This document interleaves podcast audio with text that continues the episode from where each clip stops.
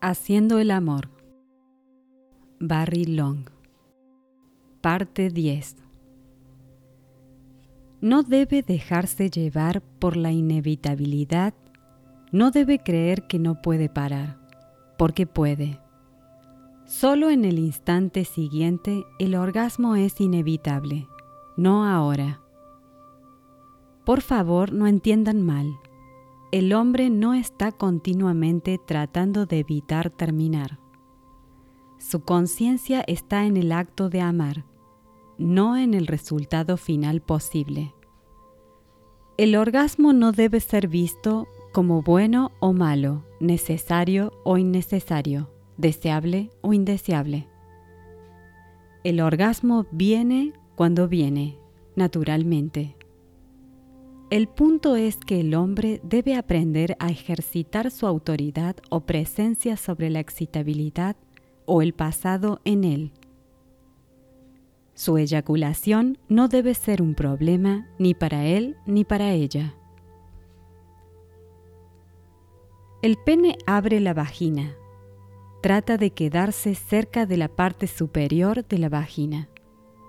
No hay apuro para moverse hacia atrás y adelante, arriba y abajo.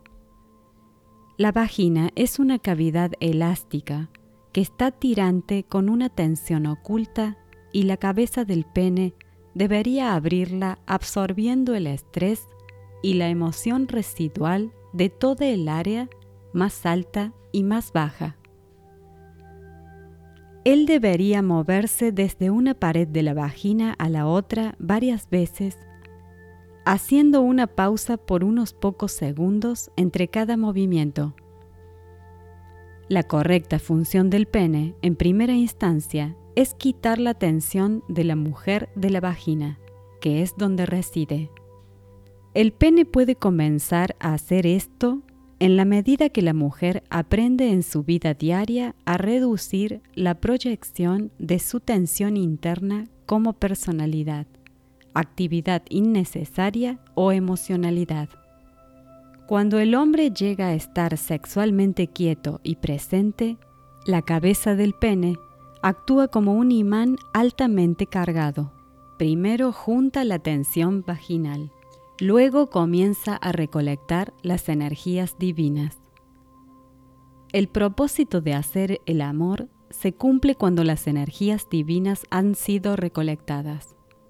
Él puede entonces perder su erección dentro de la vagina sin tener un orgasmo. Después de hacer el amor consecuentemente de esta nueva manera y en la medida en que perseveres, vas a ser capaz de hacer el amor por periodos más largos, para el amor y el disfrute mutuo. La vagina va a llegar a estar más blanda, más sensitiva y receptiva y no necesariamente va a necesitar estimulación exterior. Solo la tensión emocional hace que la vagina se resista o que no esté preparada para el amor. Cuando la tensión emocional es reducida, la conciencia o sensitividad de la vagina aumenta y su gozo en hacer el amor crece y en la medida en que él llega a estar menos dependiente de la excitación, crece en presencia y un nuevo sentido de comando y autoridad aparece en su vida.